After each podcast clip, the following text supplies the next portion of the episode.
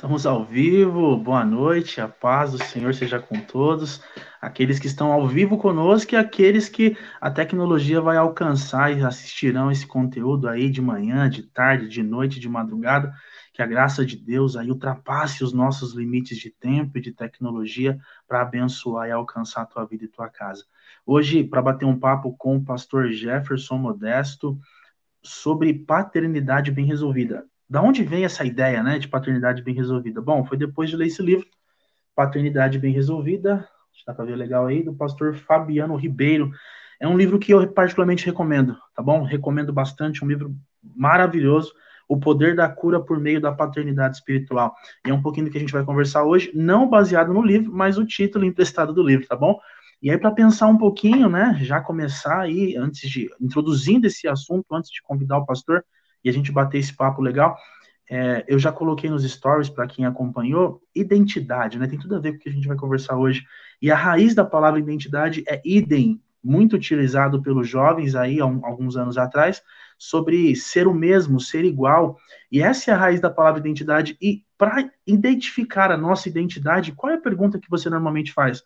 Se a tua pergunta é quem sou eu ou quem eu sou, enfim, e todas as formas diferentes de falar a mesma coisa, Será que é o melhor caminho para se descobrir quem somos? Ou será que o melhor caminho talvez seja a quem eu me pareço, ou a quem eu sou igual, a quem eu sou semelhante? Olha que legal quando Deus nos cria ali no Éden, ele diz, né, façamos o homem a nossa imagem, a nossa semelhança. E a pergunta que fica para introduzir esse assunto é quem somos? Né? Não no sentido de quem eu quero ser ou de quem eu de fato sou depois das escolhas que eu fiz, mas a quem eu sou parecido, a quem eu sou semelhante, a quem eu sou igual. E para conversar sobre isso, pastor Jefferson Modesto, pastor da Igreja Metodista em Vila Mazei. Eu até coloquei aqui ó, a, a descrição do, do, do Instagram dele. É, pai da Elis, pai do Arthur, marido da Aline e autor do e-book Quatro Perguntas que você deve fazer antes de começar a namorar. Então, deixa eu colocar ele aqui para a gente já começar a conversar um pouquinho. E aí, pastor, seja bem-vindo. Fala galera, boa noite, graça e paz, né? Não tem como não dar a paz do Senhor, né? A gente que é pastor, a gente tem esse hábito aí, né? Até com pessoas que não são do meio, a gente libera sempre a paz do Senhor para todos. Já quero agradecer ao Vlad aí pelo convite. Cara, um baita privilégio estar com vocês aqui, né? É poder compartilhar de algo que eu amo falar, amo ministrar, amo bater um papo sobre paternidade e como isso tem assim, é, desde que eu me tornei pai, né, como isso veio uma enxurrada de informação sobre isso e de revelação mesmo da parte de Deus acerca da paternidade, né? Então, obrigado aí pelo convite, vamos papear aí, né? Vamos conversar sobre. Show de bola. Obrigado aí por aceitar esse convite, é um privilégio para mim, né? Ainda não tivemos a oportunidade de bater esse papo presencialmente por conta da pandemia, mas já há muitos convites aí, algumas promessas de hambúrguer para cá. e uma carninha do outro lado. Se Deus quiser, em breve a gente vai se encontrar e vamos, vamos curtir isso presencialmente. Com certeza. Pastor, vamos lá. É, para começar esse bate-papo, eu acho que essa ideia da identidade é bem legal, mas para abrir a cabeça da galera, para começar a conversar, você entende que, né? Eu pensei em você para falar uhum. sobre isso, justamente por compartilhar comigo da realidade de ser pai e de ser um uhum. pai presente. Eu acho que esse é um ponto, assim, até para já trazer como elogio, já trazer como uma referência. Caramba, você posta bastante foto, bastante vídeo, bastante coisa legal com os teus filhos, você mostra, tá muito presente com eles. E na sua opinião, esse engajamento paterno ou a ausência desse engajamento paterno influencia na nossa compreensão e experiência da vida cristã?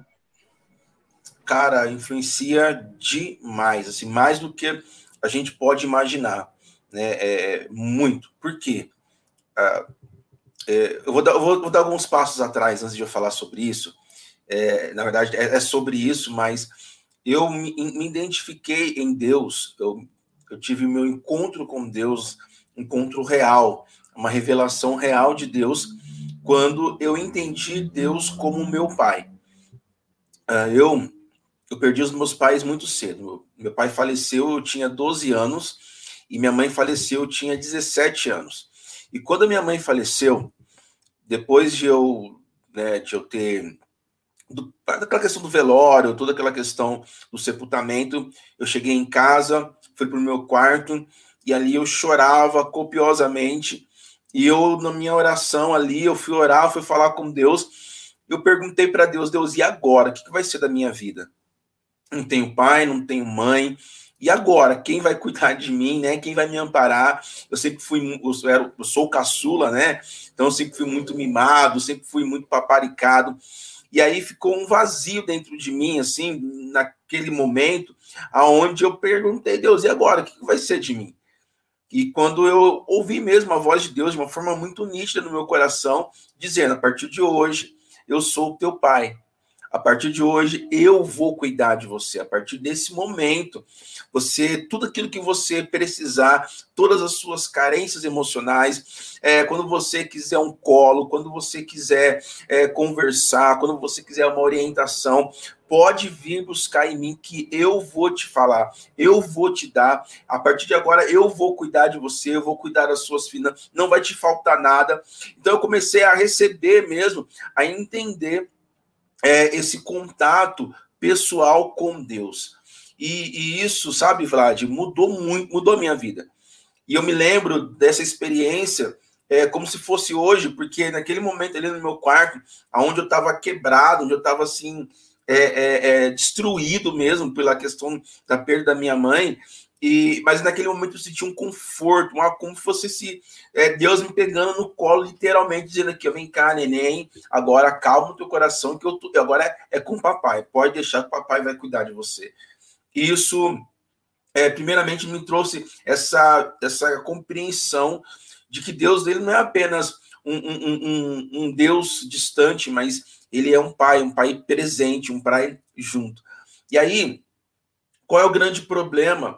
Quando não é compreendida essa questão e quando, como assim, é, eu como pai, eu como pai da Elis, eu como pai do Arthur, eu tenho aprendido que eu sou a primeira referência de pai, né, que eles vão ter.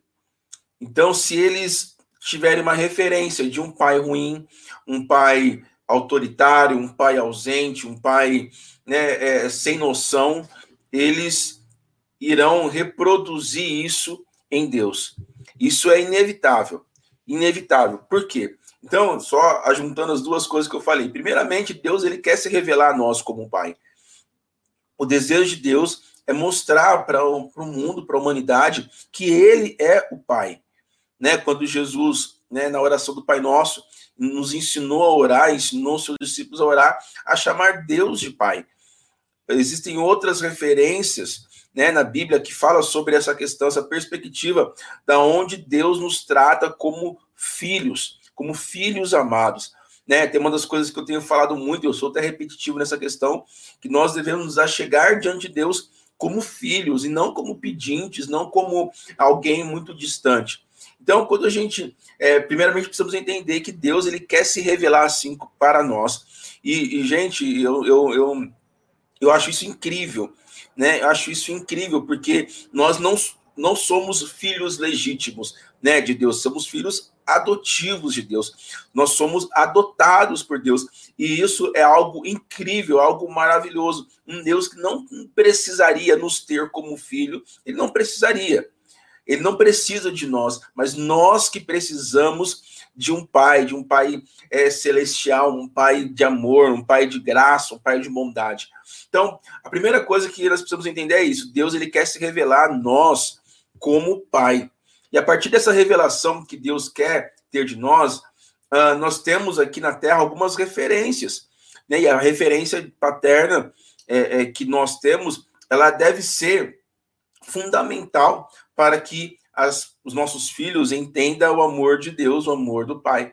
Então, quando eu tive a Elis, né, primeiramente, agora recentemente o Arthur, uma das coisas que eu coloquei no meu coração foi exatamente isso. Eu preciso ser uma excelente referência de pai. Por quê? Porque eu quero que os meus filhos amem a Deus muito mais do que eles me amem. Sabe? É, é, o Arthur está numa fase muito legal, Vlad. Ele, ele é sete meses, né? E assim, e toda vez que eu olho para ele, ele olha para mim com um sorriso, assim, sabe? E isso enche meu coração. E aí o meu desejo é que o Arthur olhe para Deus, que o Arthur tenha queira ter experiências com Deus com esse mesmo rostinho, com essa mesma alegria, com esse mesmo desejo. Porém, para que isso aconteça, eu preciso, eu como pai, eu preciso entender o meu papel, eu preciso entender que se eu, nesse processo, não sou um bom pai, eu posso trazer um problema muito sério, muito grave para os meus filhos. Os meus filhos terão uma péssima referência, porque querendo ou não, sabe, Vlad? Querendo ou não, a gente faz esse tipo de associação. Já pastorei pessoas que têm muita dificuldade de chamar Deus de pai, que precisou mesmo passar por um processo de cura, né, é, para poder chamar Deus de pai. Então, por que que essa pessoa tem essa dificuldade? Porque ela teve é, é, uma péssima referência paterna aqui, de um pai abusador, de um pai é, cruel, um pai insensível. Hoje em dia nós temos é, uma infinidade de pais ausentes, né? É, a gente olha para a nossa sociedade hoje, a gente pergunta onde estão os pais, né? Dessa sociedade, aonde estão é, é, é, os homens, assim, sabe? Eu tenho uma célula de homem, às vezes eu falo pra galera, gente, a gente precisa ser homem, mano, a gente precisa ser macho. E, e, e eu não tô dizendo sobre é, ah, você ser agressivo, você ser. Não, não é, não é sobre isso, mas é sobre ser responsável, sobre honrar, né? É sobre você dizer assim, não, eu sou. É, é, eu sou responsável pela minha família, eu entendo o meu papel. Então, uh, nós, como homens, como pais, nós temos um papel fundamental nesse processo. Então, se a gente não cumpre, a gente é, cria um problema. A gente cria um problema, assim, e, e, e aí, é, preciso até escolher bem as palavras para dizer, a gente, no gabinete pastoral, a gente encontra muitas pessoas que, que é muito simples, a gente sabe, essa pessoa tem algum problema com relação ao pai. Ou pela ausência do pai, ou porque o pai é, é, tratou mal, ou porque o pai abusou. Né? Então você consegue identificar muito fácil. E isso, é, trazendo para a vida espiritual da pessoa, a gente percebe que a pessoa ela acaba tendo é, diversos problemas, tanto espirituais quanto emocionais. Né? Na área, a psicologia fala muito sobre isso não sou psicólogo, gosto, sou curioso, né, da área da psicologia. Quem sabe um dia Deus prepare aí para mim poder estudar psicologia. Mas a psicologia, a ciência também é, fala sobre os danos que é uma criança, um adolescente, um adulto que não tem um pai, que não tem um bom pai, né? É, é, acho que isso é, é, importante dizer, acrescentar esse adjetivo, né? De ter um bom pai, de ter uma boa referência paterna, né? Acho que eu falei demais, não sei se é isso aí, né? Se ficou claro. Ficou claríssimo, falou demais não, tem que falar o máximo possível. Aí eu falo é, mesmo. Então, olha que legal, né? basicamente, a consciência, então, de quem Deus é, interfere diretamente na consciência de quem eu sou e na consciência de quem é meu próximo. Então Sim. muda tudo na fé, porque se eu não tenho uma compreensão verdadeira de quem é o meu próximo e a ordenança e o, o, grande sinal que nos faz ser reconhecidos como discípulos de Cristo era amar ao próximo, e eu não tenho consciência real de quem é meu próximo, tá tudo errado. Uhum. tá, tá tudo errado. Eu, eu, não consigo me amar na mesma proporção que o meu próximo, muito menos amar Deus acima de todas as coisas. Interessantíssimo isso. Agora. E, é... Só, só, só para acrescentar isso que você está dizendo, cara, Vlad, e, e, e acerca da paternidade de Deus, isso muda tudo muda tudo. Que nem vou dar. Eu, eu, eu, você gostar, quando falo de paternidade, não tem como não citar os meus filhos, a, a nossa vivência aqui. Né? Então, só acerca desse, dessa questão de amar a Deus e amar o próximo. É, quem tem mais de um filho, né? Quem tem mais de um filho, assim, que não é gêmeos, né? É, assim, sabe? É, vai entender o que eu vou dizer. Uh, a Elis e o Arthur me amam simplesmente porque eu sou o pai dele, deles, né? Só por isso.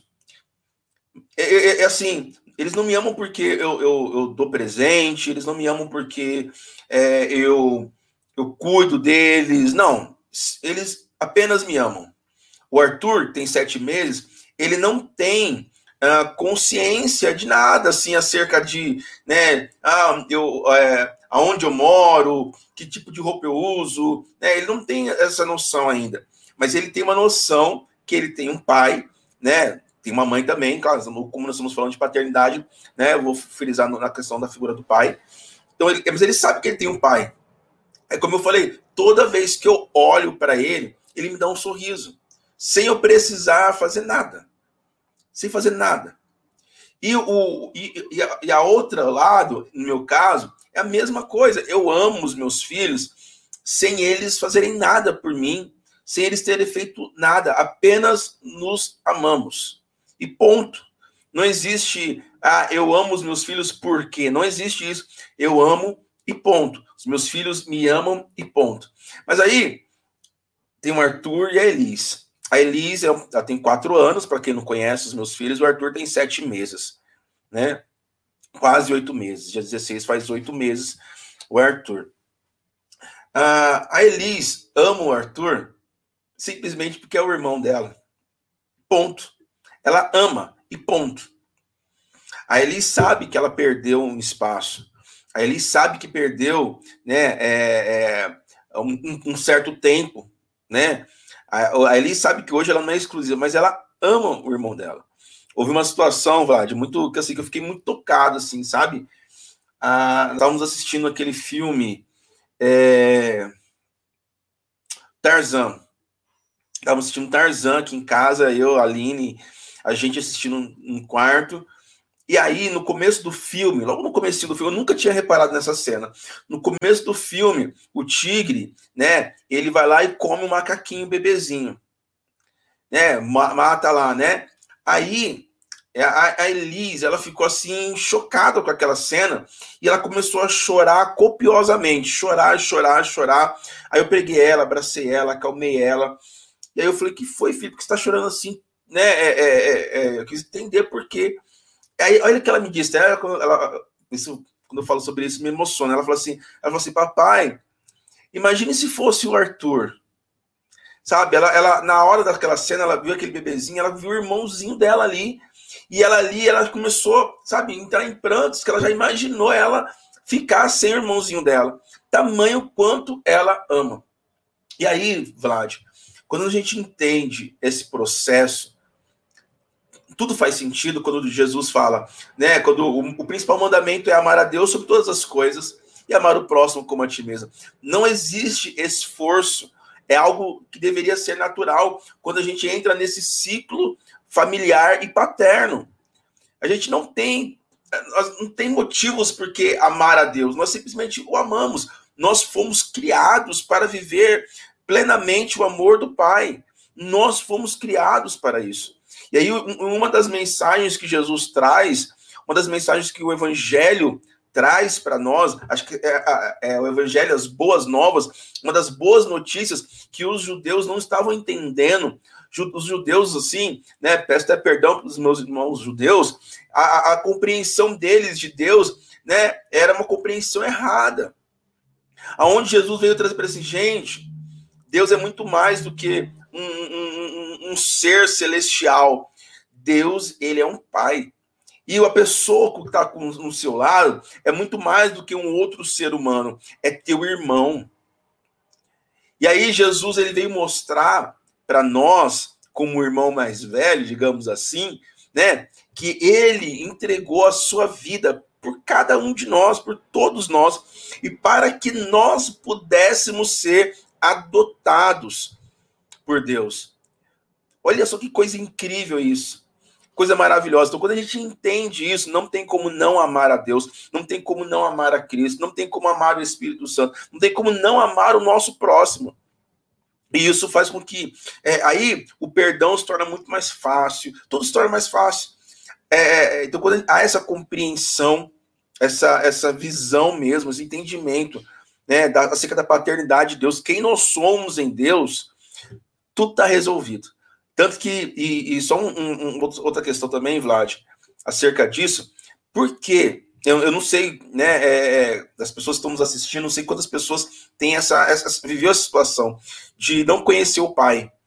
Mas quando a pessoa, ela chega a uma certa idade, ela quer querer saber quem é o pai, não importa quem era o pai, mas ela quer saber, ela quer saber a história, ela quer saber aonde estava, né? É, a gente vê na televisão aí, né? Aquelas campanhas onde as pessoas vão e colocam é, fazem aquela exame de DNA, aquela coisa toda. Então, há uma, dentro de cada pessoa, há um desejo de saber quem é o pai, o que o pai fazia, que o pai. Então, eu creio que isso é um desejo que Deus já colocou dentro de nós, essa situação assim, olha, é isso. Sabe? Para quê? Para que haja também dentro de nós um anseio por querer conhecer e saber quem é o nosso Pai Celestial né? É, quem é o nosso Deus. Quanto mais nós o conhecemos, mais nós nos conhecemos. Então, quanto mais nós. Então, quando eu conheço a história do meu pai, o senhor Jeremias, que já faleceu, quando eu escuto as pessoas falar dele, né? Porque eu, eu vivi apenas 12 anos com ele, quando eu ouço as minhas irmãs falar acerca do meu pai, eu começo a me reconhecer, saber quem eu sou. E muito daquilo que eu tenho hoje, muito daquilo que eu sou hoje, é porque o seu Jeremias a dona Maria Helena investiram muito na minha vida. Então eu sei disso. Então quando eu começo a conhecer a Deus como pai, eu sei aonde eu posso ir e por que eu estou aqui e para que e para onde eu vou, né? Essa ideia do para onde eu vou é demais, porque eu gosto muito da metáfora dos filhos como flecha, né?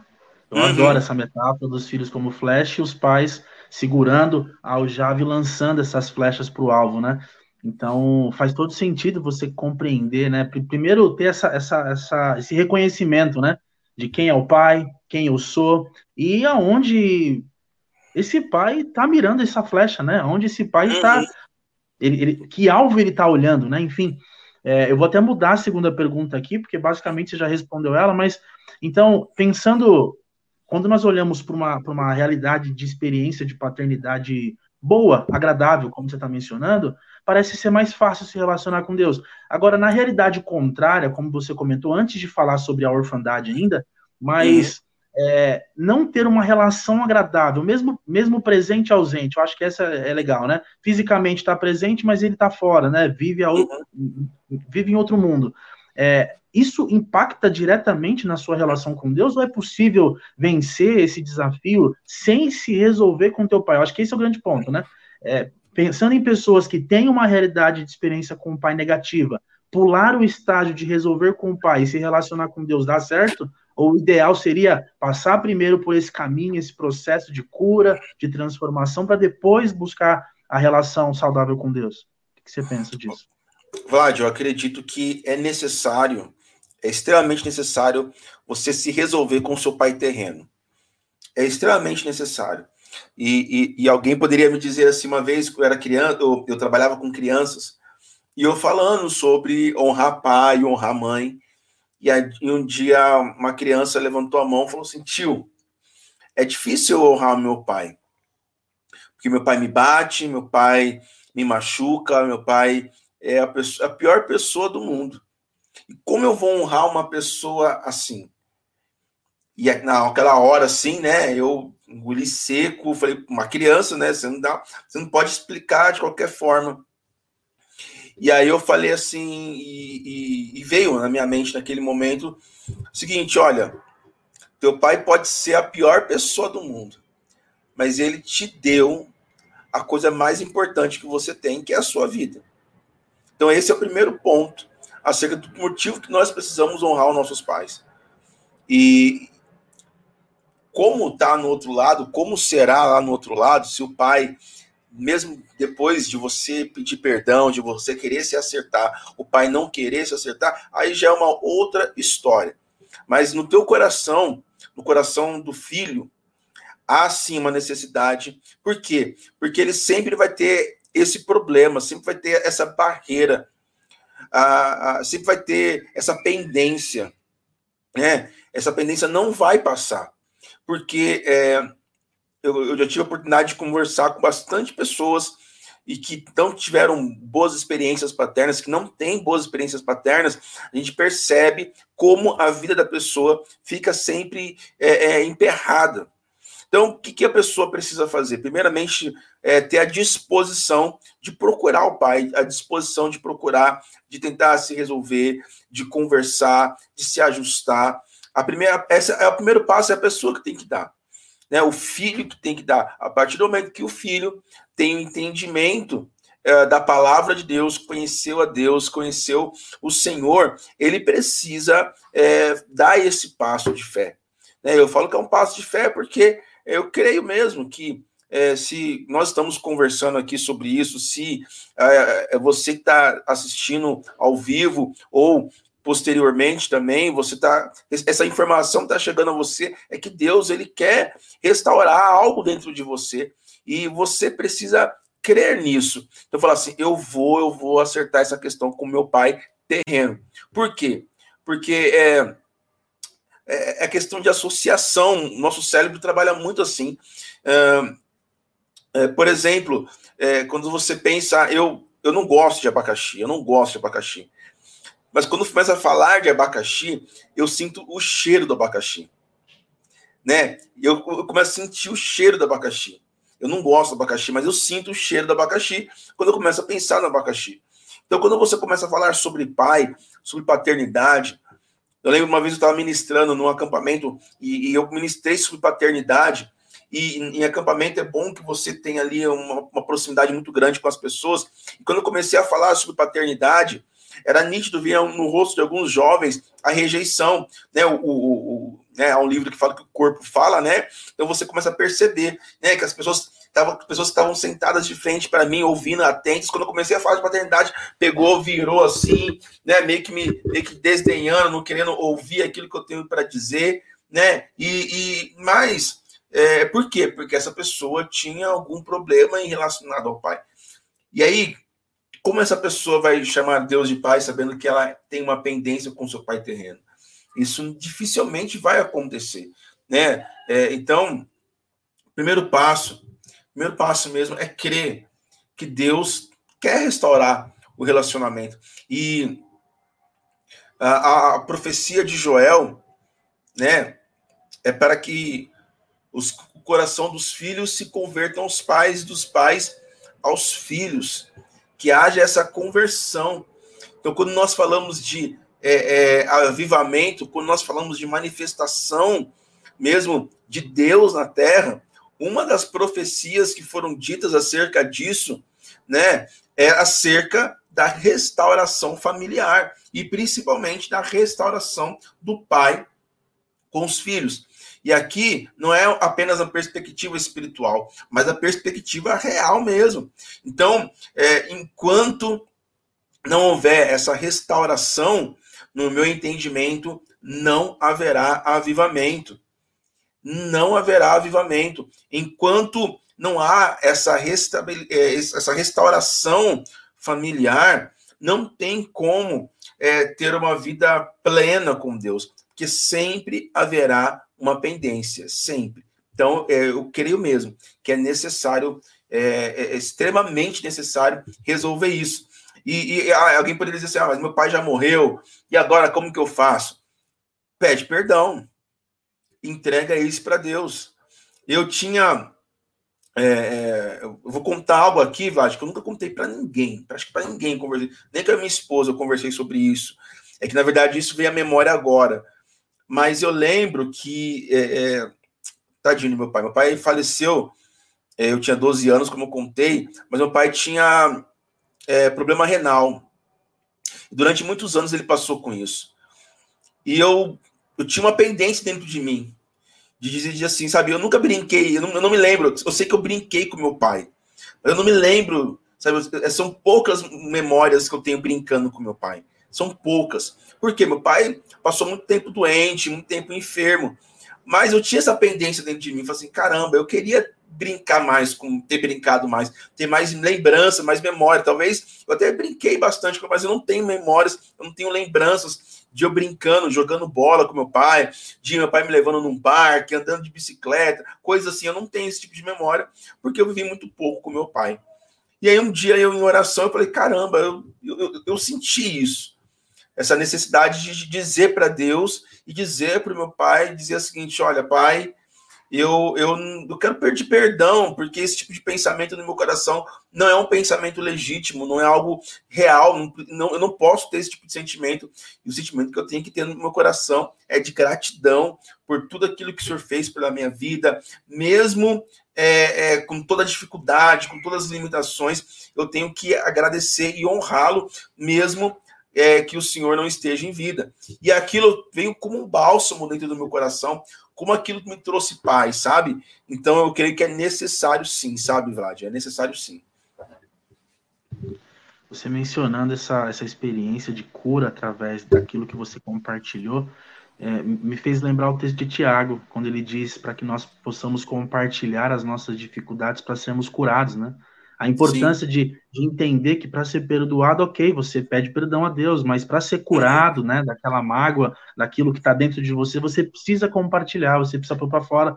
E, meu, que, que louca, que louca essa expressão, que, essa experiência que você viveu, porque que, que, inspire outras pessoas também a buscar esse tipo de experiência, né? A, a, a parar de colocar nessas crises, nessas situações, é, às vezes a responsabilidade da nossa felicidade né? Às vezes colocar uhum. o, o, peso de todo o nosso futuro numa experiência que já foi e precisa ser trabalhada, precisa ser tratada, Sim. precisa ser resolvida, né? Eu acho que esse tema fala disso, paternidade bem resolvida, né? Uhum. É, e ser bem resolvida não é ser perfeita. Pode ser que no final das contas você realmente viva essa realidade que você comentou, né? Pô, meu pai, ele não quer ir na igreja, mas, meu, a gente tá acertado, tá resolvido. Fechou, é isso paternidade uhum. bem resolvida. Se é para ser uhum. assim, que seja assim, mas seja assim de uma forma correta, né? Sem nenhum tipo de, de rebarba, sem nenhum tipo de aparo, e lógico, né? Através do seu testemunho, que o teu pai, que a tua mãe possa conhecer a Cristo também, ao contrário. Né, os pais aí, como você mencionou a profecia de Joel,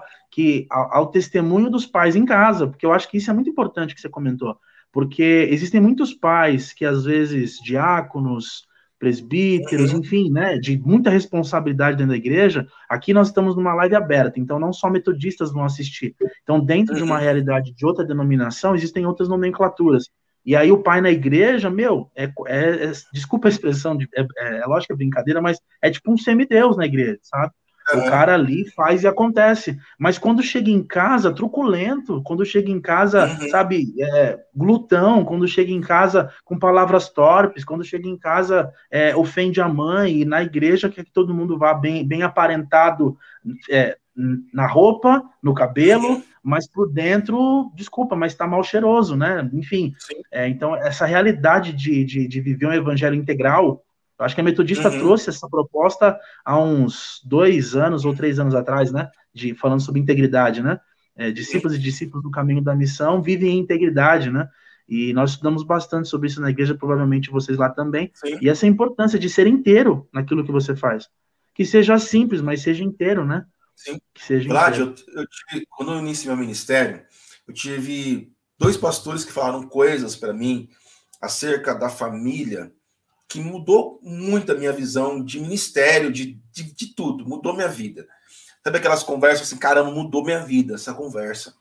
primeira foi um, um apóstolo chamado apóstolo Darcy Fernandes, preciso mencionar ele. Ele, ele, ele tem um, um, um ministério, né, ministério próprio dele, ele tem um trabalho que chama Caverna de Adulão, que é um jejum, uh, onde eu fui participar desse jejum com ele, é, ficamos cinco dias jejuando, só tomando água. E um dia ele sentou no meu lado. E eu, quando eu fui para esse jejum, eu tinha, é, tinha acabado de inaugurar o trabalho que nós tínhamos começado lá em Diadema. Então foi no mesmo mês, né? Eu tinha acabado de, de começar lá. E aí ele, sabendo disso, né? Que ele, ele me conheceu criança, o apóstolo Darcy, e tendo um carinho muito grande por mim. Ele me senta aqui, quero conversar com você.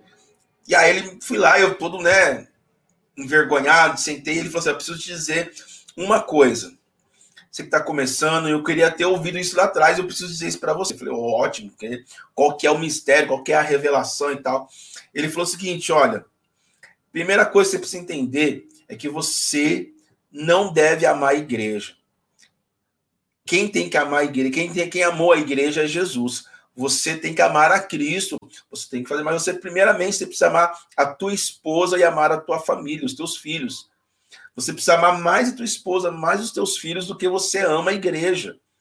A igreja não pode estar em primeiro lugar na tua vida, mesmo você sendo um pastor, mesmo a igreja sendo algo importante na tua vida, mas não pode ser mais do que a tua esposa, não pode ser mais do que o seu, teu, o seu amar mais do que eu amo os teus filhos.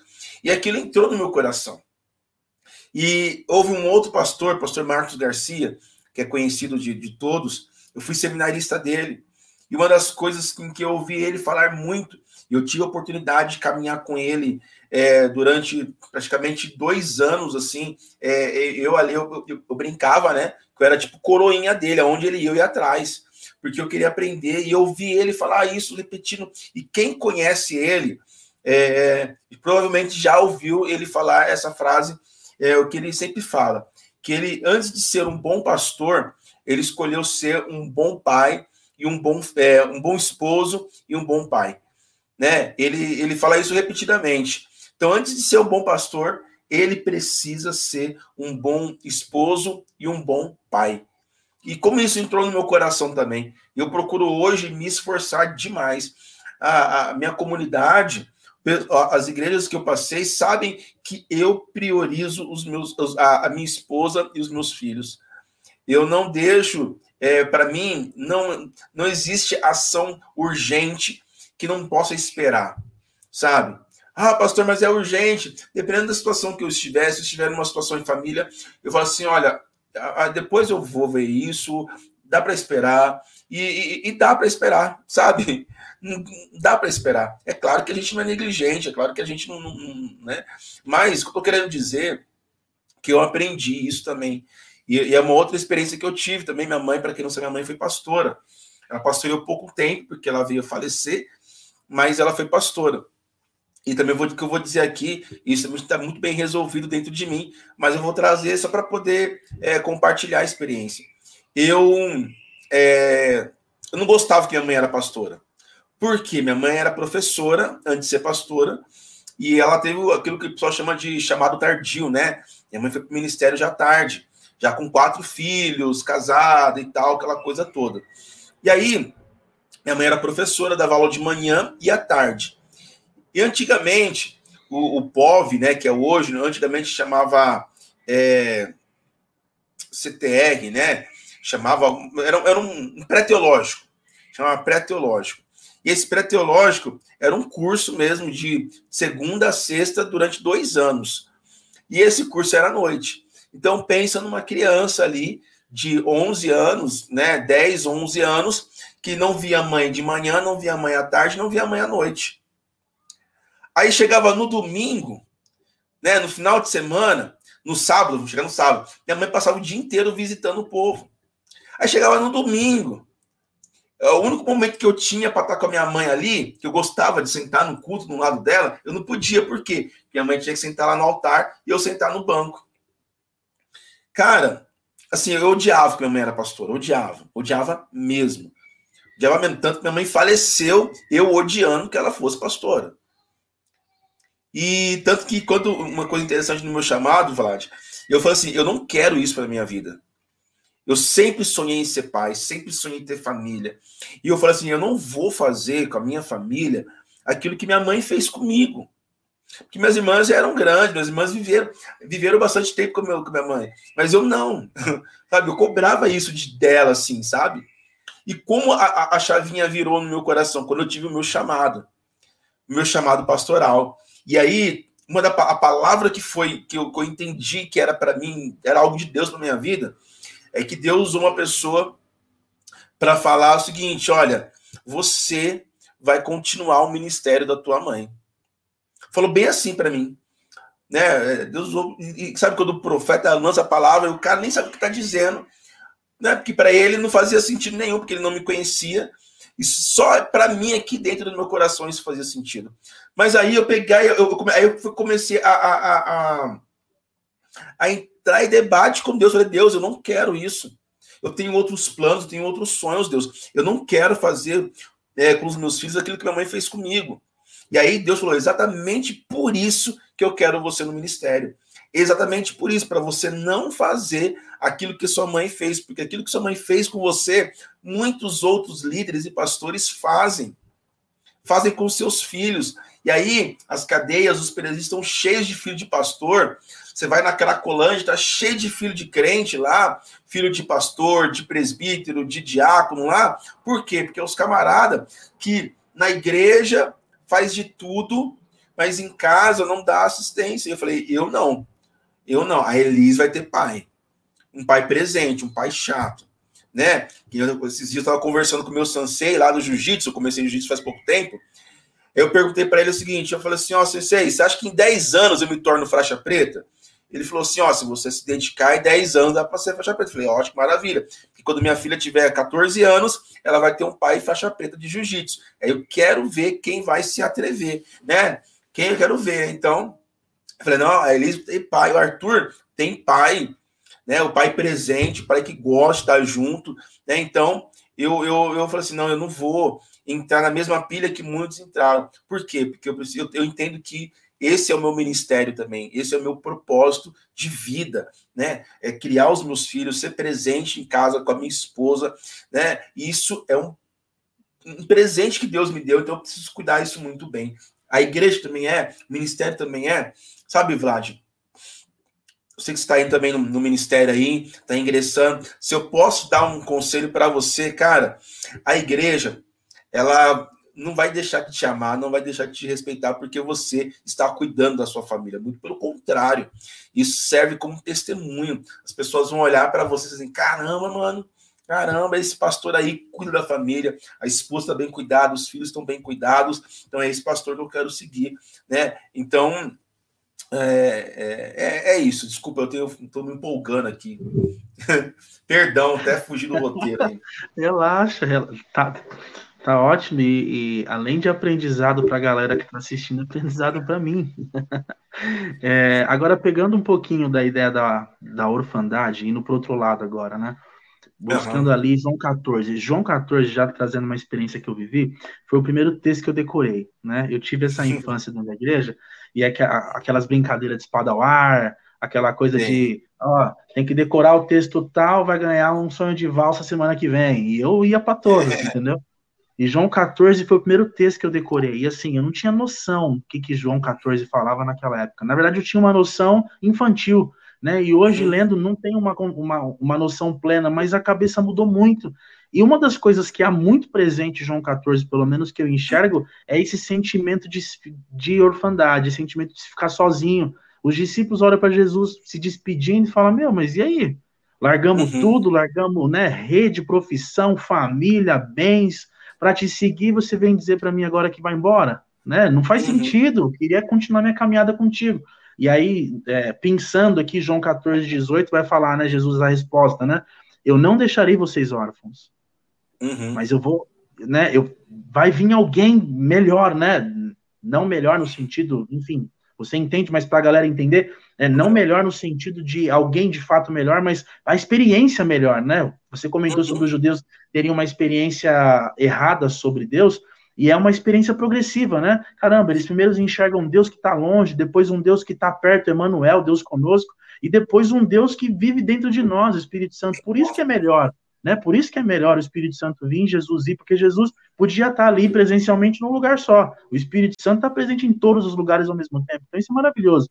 É, agora, quais são os perigos, né, para essa, para esse cristão, para essa pessoa que está nos assistindo, pode não ser um cristão também que, que, que tem esse sentimento de orfandade, seja por ser alguém que vive essa realidade na prática, né, de vida, ou porque foi abandonado, ou porque de fato era uma pessoa órfã, ou, ou agora uma pessoa que tem uma família convencional, vamos dizer assim, é, uhum dentro daquilo que as pessoas comentam, mas ela se sente órfã no sentido, pô, eu não consigo enxergar Deus, Deus, como pai. Eu ainda me vejo como escravo, me vejo como servo, me vejo como né, um empregado, enfim, mais ou menos essa ideia.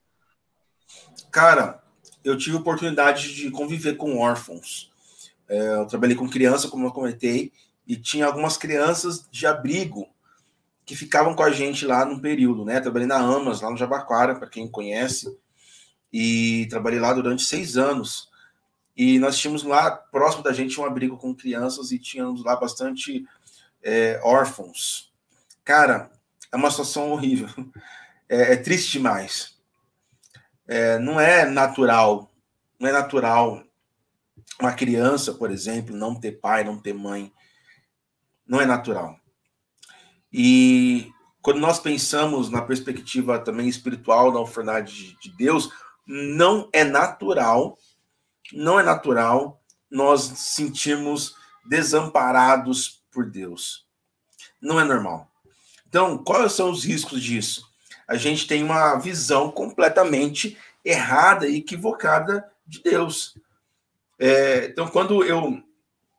É, eu não gosto de usar esse termo, mas é, é, um termo muito usado hoje em dia, que é o vitimismo, né? É, eu não gosto de falar sobre isso porque é, eu, eu, é como se nós estivéssemos desvalorizando a dor do outro, né? É, mas nesse sentido eu quero, eu, preciso usar esse termo, não descaracterizando a dor daquele que sente aquilo que está sentindo, mas é, é que está sentindo algo que não deveria estar sendo sentido, porque é, nós temos um Deus que se faz presente, que está presente. Então, por que do lance da orfandade? É, quem se beneficia com isso? E é, o inimigo, o diabo se beneficia com isso. Por quê? Se eu não entendo, se eu não vivo essa realidade paterna de Deus, eu, vou, eu nunca vou viver a, a plenitude de tudo aquilo que Deus tem para minha vida. Eu sempre vou querer um Deus que é, é, é, me dá apenas as coisas porque eu mereço, ou eu vou ter, um, eu acho que eu tenho um Deus que ah, não, Deus ele não pode fazer isso na minha vida porque ele está muito distante de mim. Então, eu sempre vou ter algum problema, um bloqueio acerca de Deus. E esse bloqueio, esse problema que eu vou ter com Deus, é, resulta na minha fé, na forma que eu enxergo a Deus.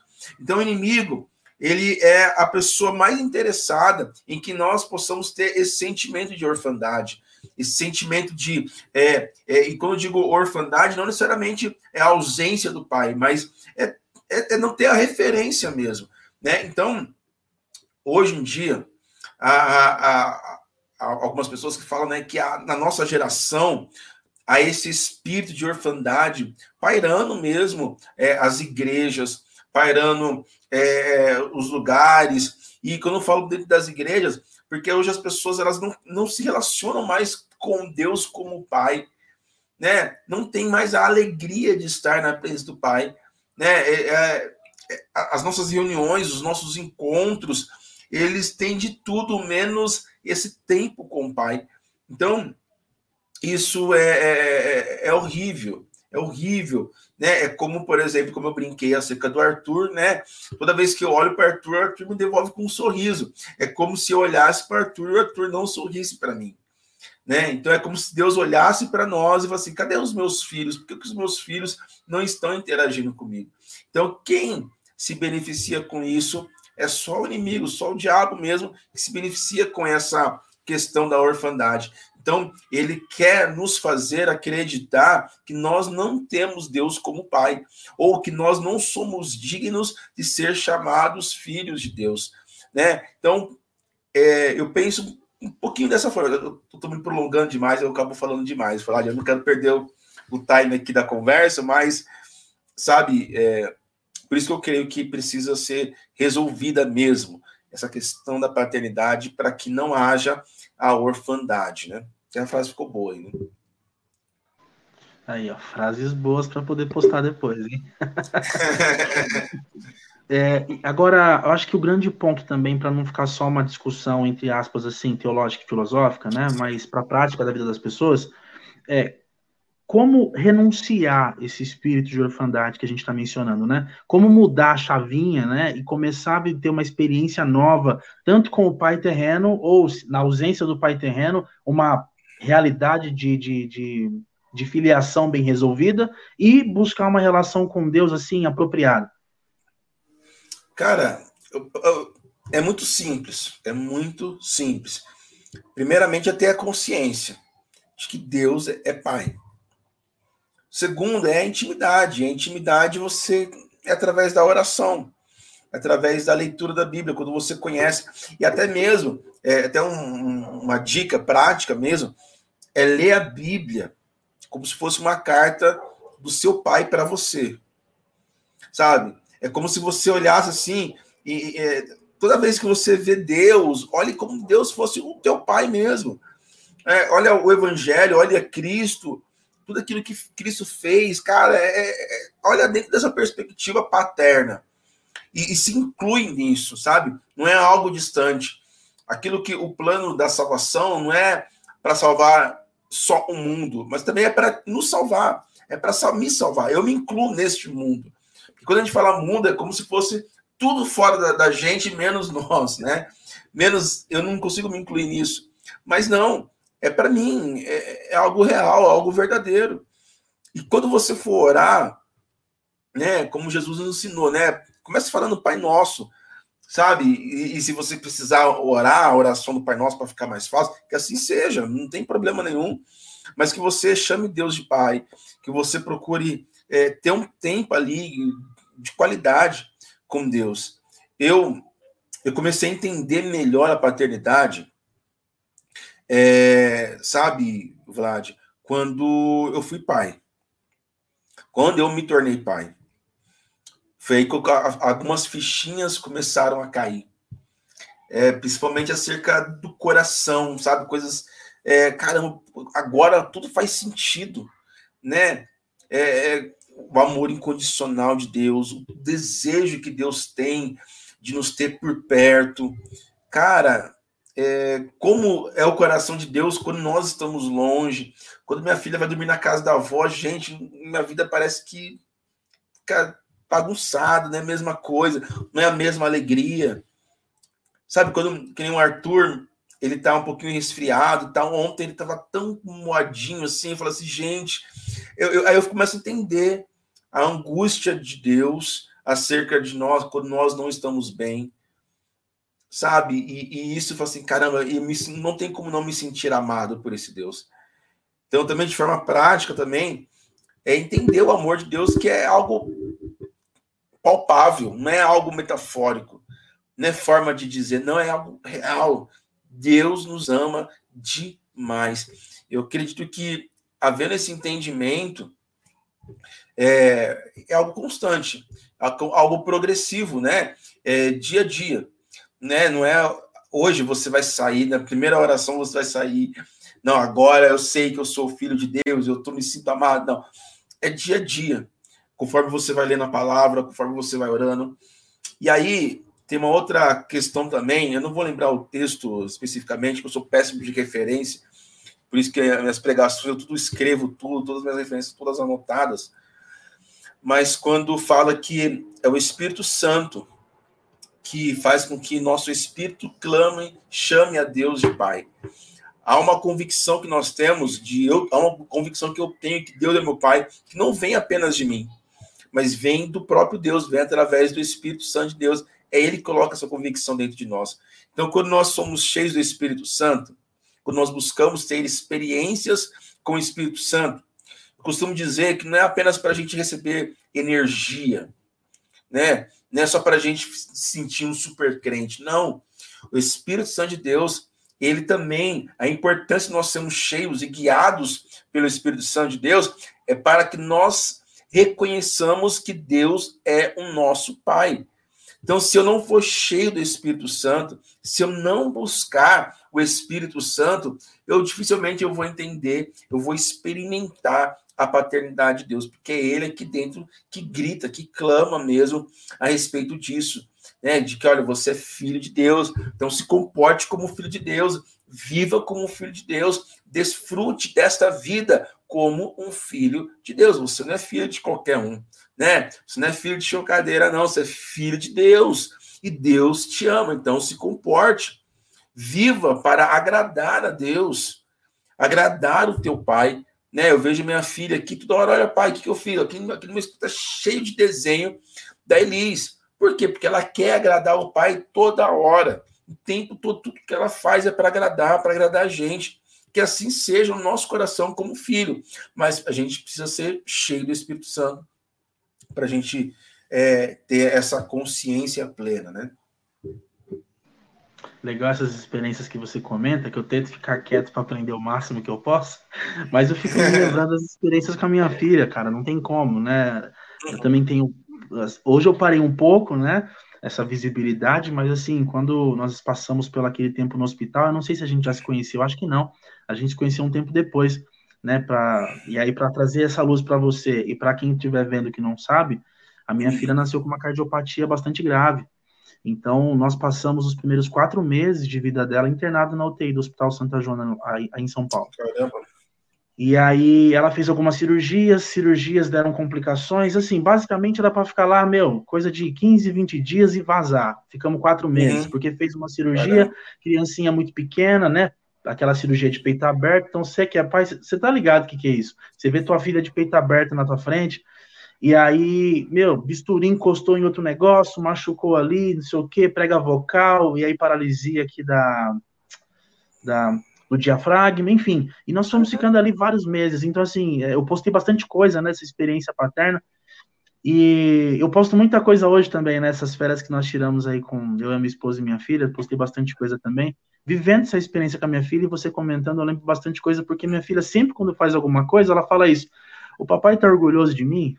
Agora que você uhum. falou isso, eu lembrei disso. Toda hora, tudo que ela uhum. faz, correto ou errado, quando ela faz errado, ela fala: Papai não vai ficar orgulhoso de mim. E quando ela faz certo, ela fala: Papai, você tá orgulhoso de mim? Então, assim, é óbvio, né, que com o tempo passando, ela vai compreender que ela não tem que fazer só para me orgulhar. Ela, eu uhum. tenho tentado trabalhar isso nela, tem três aninhos, eu falo para ela, filha, e você, tá orgulhosa do que você fez, né? Você está feliz com o que você está fazendo, né? Para não pensar somente em mim, mas também nela, né? A compreensão de que ela precisa viver uma vida, enfim, mas ela é criança ainda, então tudo bem.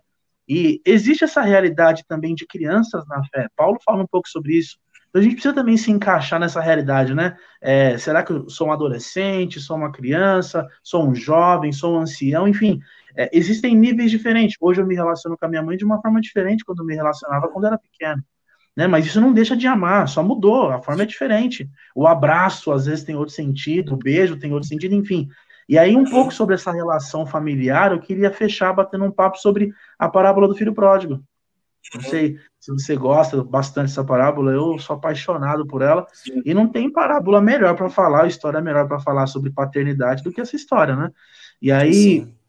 o que, que você pensa dessa história bacana pra gente, assim? Cara, eu, eu costumo chamar essa história, essa parábola, a parábola dos dois filhos perdidos. Eu costumo chamar ela assim, né? Por quê? Porque é, a gente sempre dá uma ênfase no filho pródigo, né? Aquele que saiu, aquele que gastou tudo, né? Mas havia também um outro filho que, que ficou em casa. E eu, eu, sempre gosto de citar essa questão, porque o filho pródigo a gente já conhece bem o roteiro dele, né? É o cara que pegou o dinheiro, gastou tudo, ficou sem nada e aí caiu em si e voltou para casa do pai. Mas havia um cara, o outro irmão, que ficou em casa. E uma das, uma das coisas desse texto que o pai fala assim para ele, assim, filho, quando ele vê, né, aquela festa toda, o pai e o filho falam, né, pai, caramba, pai, eu sempre tive aqui no teu lado, sempre trabalhei com você aqui, né, e o senhor nunca matou um bezerrinho para mim comemorar com os meus amigos, né, você nunca fez uma festa para mim, eu sempre, eu, eu que sempre tive aqui, o senhor nunca fez isso para mim. E eu sempre vejo essa imagem, né? Sabemos que é uma parábola, mas eu sempre vejo a imagem do pai dizendo assim: pô, cara, você não entendeu, acho que você não entendeu nada. Você não entendeu nada daquilo que está acontecendo. Por quê? Porque tudo, tudo isso aqui é teu. É para você usufruir, para você desfrutar. Você não entendeu nada.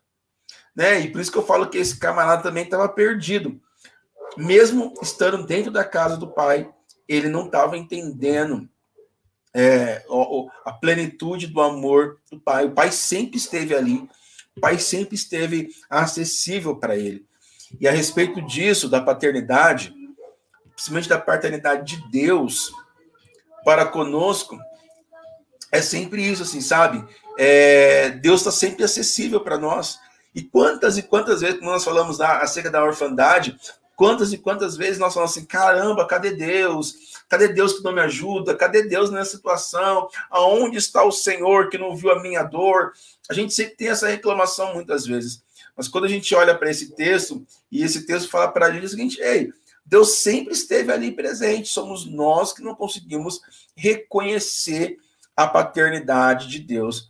Né? Então, é, o que eu penso desse texto é que a gente precisa aprender a conhecer a Eu acho que é muito interessante nós conversarmos sobre isso, né? Nós falarmos sobre paternidade e de um tempo para cá é, eu tive tô tendo, tô tendo a oportunidade de falar bastante sobre isso e cada vez que eu sento para conversar com alguém sobre paternidade eu aprendo algo novo, né? E, como eu gosto de querer é, melhorar mesmo a, a, minha a minha forma de me relacionar com os meus filhos, dos meus filhos e como eu, eu gosto de enxergar Deus mesmo como este pai amoroso, para que eu não caia na mesma cilada que o filho, o segundo filho, o segundo filho perdido, né, fez de ter tudo, ter tudo, estava tendo tudo ali e ainda achar que não tinha nada, né? Então, muitas vezes é isso que nós temos, e esse é um dos grandes problemas nossos com relação à paternidade de Deus, né? E, e que esse texto também nos ensina né, acerca como pais, né, como a gente deve estar sempre ali presente na vida dos filhos, até mesmo quando os filhos decidem seguir os seus próprios caminhos, né? Eu, eu, eu pensei esse daí também, mas eu falei, eu acho que ele vai falar disso, eu vou pensar outra coisa, senão. e aí, assistindo aquele vídeo que você me mandou do, do Douglas Gonçalves, ele. Não, a frase não é exatamente essa, mas alguma coisa parecida com isso sobre esse personagem ele fala sobre a troca, né, da herança por um salário, né? A relação uhum. do filho que está perdido dentro de casa com um pai que é senhor, né? Com um pai que é patrão, não com um pai que é pai, né? E aí ele, ele fala, caramba, eu tô aqui, quer dizer, ele tá lá dormindo, ele tá lá comendo, ele tá lá bebendo, ele tá lá se divertindo, ele tá lá, enfim, usufruindo de tudo, e ele prefere trocar tudo isso por, pô, você nunca matou um bezerrinho para fazer um churrasco para mim. Caramba, é, uhum. enfim, né? Quantas coisas eles não comeram nesse tempo todo para ele trocar uhum. tudo isso por um churrasco apenas. E aí uhum. eu pensei, é, essa ideia de, de, os dois filhos perdidos é legal, muito legal. E eu, eu gosto de ler esse texto como pai pródigo. Não sei se você já parou para ler assim, porque não. pródigo tem a ver com aquele que é gastador, né? Aquele que sim, aquele que não, enfim, aquele que não é miserável, né? Enfim, uhum. ele, ele, ele joga ele joga para fora. E o pai é pródigo demais. O nosso uhum. pai é pródigo demais, porque ele nos ama e a misericórdia não tem fim. Uhum. A graça não tem fim. Então, é, é, um pai que ama. O nosso pai nos ama de uma forma pródiga, é de uma forma que é, é, é sem miséria. Ele nos ama de uma forma incondicional. Tanto é que a palavra vai dizer que ele nos ama quando ainda éramos inimigos dele. Ah, na boa. Quem Sim. ama o inimigo, né? Quem olha para o inimigo te fazendo mal, te machucando, te ferindo e fala: Meu, eu te amo. E não te amo só da boca né? Como você já mencionou aqui, não é só retórica, né? Mas é uma prática, uma experiência. Tanto é que a prova desse amor foi a entrega de si mesmo. Olha que loucura, uhum. né? Eu me entrego por amor daquele que me odeia. Basicamente, é uhum. é essa a ideia. Então, eu, eu penso isso aí: um pai que é pródigo, um pai que tem uma misericórdia e graça infinita. E é aí, a saideira deixa, agora. É o pai que deixa aí e está esperando voltar. Exatamente. Olha que loucura, com né? Com uma túnica. É isso aí. Pastor, meu, obrigado. Meu, é, foi uma hora aqui de, de, de graça pura, de bênção. E eu não sei se eu comentei em alguma mensagem para você, mas toda temporada de Bate-Papo Jovem sai um livro, né? A gente Legal. compila um, um, material. Então aí eu só preciso que você fala, meu, manda bala. Manda pra bala. pensar aí o que você falou, tal, para a gente montar esse, esse, esse compilado de todos os bate-papos dessa temporada. Obrigado, viu, pastor? Foi uma de bola, cara. Tá mais que liberado, cara. Que, que né, eu, eu, amei, eu gosto de conversar sobre isso, eu gosto de falar sobre isso. Eu me sinto muito à vontade falando sobre paternidade. Não que eu me considere um super pai, não considero o melhor pai do mundo, não. Né, como nós falamos, é, é para mim é bem resolvido isso, sabe? Uhum. Hoje isso é bem resolvido. Eu sei que eu erro, eu sei que eu vou errar, né? Eu não tenho medo de errar, não tenho medo de, de, de, de cometer erros com os meus filhos. Mas eu não. Isso não é um problema para mim. Se eu errar, eu vou procurar acertar e vou embora e seguir em frente, como né, você mesmo citou. E também não tenho dificuldade em relação ao meu pai, o senhor Jeremias, né? Pelo contrário, tudo que eu tinha, as pendências que eu tinha com ele, eu não consegui resolver diretamente com ele, porque o pai faleceu mas eu consegui resolver isso em Deus, sabe? E como foi maravilhoso, como é maravilhoso resolver isso em Deus, né? Eu não tenho pendências acerca da, da, dessa questão com Deus, de saber que Deus é, é, é pai ou não. Eu, eu, eu, amo Deus como Ele é meu pai, então eu, é, é tranquilo isso. Tanto que quando eu dou as minhas vaciladas, eu dou os meus, os meus, as minhas cabeçadas, né? Os meus erros, meus pecados, vou dar, vamos dar nome, né? Quando eu, eu peco, eu não tenho problema em chegar e pedir perdão para Deus, porque ele, eu sei que Ele me ama. Então eu vou lá, eu sei que Ele vai me perdoar, né? Então eu vou lá, pai, eu tô aqui de novo, de novo, é de novo, mas eu tô de novo, pai. É assim que filho faz, né, pai? Então, e eu sei que Ele, no seu amor, na sua graça, Ele tá lá para me fazer crescer e melhorar e avançar nessa questão. Então, para mim é muito de boa. Amém. Amém. Obrigado, pastor. E aí, eu, agora, agora eu, eu fico devendo. Conta comigo para você que precisar aí. Tamo junto. Ah, tamo junto, tá mano. Tamo junto. E também no que você precisar também, tamo aí. Né? Eu sei que você está na trajetória aí ministerial. Além das minhas orações, você já, já tem as minhas orações, né? É, que precisar, estamos aqui. Amém. Pastorzão, Obrigadão. Fica com Deus, viu? Manda um beijo para a esposa, um beijo para os filhos, uma boa noite. Amém. Boa noite, pessoal, todas as pessoas que, que participaram também aí. Vi que tem uma galera aí participando, comentando. Obrigado pela paciência de estar me ouvindo aqui, né? Que Deus possa estar abençoando a cada um de vocês. Um beijão para todos aí. Ora por nós, pastor. Amém, claro. Amém, oremos. Senhor, quero agradecer pelo privilégio, pela oportunidade que nós estamos aqui falando de ti, Deus, falando das coisas do teu reino. E, Senhor, eu quero te pedir que realmente haja um entendimento em cada coração acerca de quem tu és, ó Deus. Que o Senhor revele mesmo teu infinito amor agora, Deus. Vai visitando, Senhor, cada coração.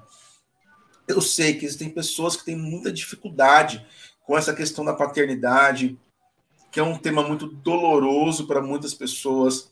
Mas eu quero, Deus, em nome de Jesus, pedir que o Senhor venha trazer cura, Deus, aos corações, venha trazer um bálsamo, um refrigério, Senhor, para cada vida, Deus, para que os meus irmãos e as minhas irmãs sejam curadas das suas dores, independentemente daquilo que os pais terrenos fizeram. Eu sei que muitos pais acabam vacilando, são ausentes, muitos pais, quando são presentes, muitas vezes é, machuca, fere. Pai amado, que haja mesmo a cura do Senhor, e como a tua palavra diz, que haja mesmo um quebrantamento, que o coração dos filhos possa se converter aos pais e dos pais aos filhos, em nome de Jesus que haja esse tempo de avivamento, que haja esse tempo de derramamento do Espírito Santo de Deus sobre as nossas vidas, sobre as vidas de cada um de nós que somos teus filhos, ó oh Deus. Nós aguardamos mesmo vivenciar essas experiências profundas com o Senhor, porque nós não apenas sentiremos algo da nossa carne, mas nós seremos conectados com o nosso Pai Celestial. Senhor, Queremos agradecer pelo teu infinito amor que é derramado sobre nós, ó Deus. Então, Pai amado, que o Senhor venha abençoar cada vida, cada família, aonde a nossa voz ecoar, aonde essas, é, aonde as palavras irão ecoar, que haja a bênção do Senhor. Abençoe, Deus, a vida do Vlad, a sua família, Deus, sua casa, que haja a bênção do Senhor sobre ele, sobre a igreja metodista, Jardim IP, pastor Caio, Deus, abençoe a casa dele, abençoe a sua família, abençoe toda essa congregação, Senhor, todo esse povo teu, Deus, que eles possam mesmo vivenciar da tua graça e do teu amor. Em nome de Jesus nós oramos. Amém. Amém. Pastorzão, valeu. Amém. Até a próxima, se Deus quiser. Até a próxima, mano. Deus abençoe. Tchau, tchau. É isso aí, gente. Mais um bate-papo jovem incrível. Semana passada com o pastor Israel Rocha falando sobre discipulado, hoje com o pastor Jefferson Modesto aí falando sobre paternidade bem resolvida. Lembrando, tá salvo no Facebook, tá salvo no YouTube e logo logo em todas as nossas plataformas de podcast, né? Tanto Deezer, Spotify como é, Apple Podcast. Tá bom? Você que aí tem a Apple, né? Você que aí tem o seu o seu smartphone da Apple. Bom, semana que vem, sexta-feira, 20 horas, vou conversar com o pastor Tiago Prado sobre Reino em Movimento. Vai ser outro bate-papo incrível, vai ser sensacional. Então, meu, você que está aí, separa um tempo, semana que vem aí, é, uma horinha, uma hora e vinte, para a gente poder conversar um pouco sobre esses assuntos. E você que não pode nesse horário, separa um tempo para assistir depois, mas compartilha com quem você ama, compartilha com quem faz sentido e continue orando por nós. Deus te abençoe e até a próxima.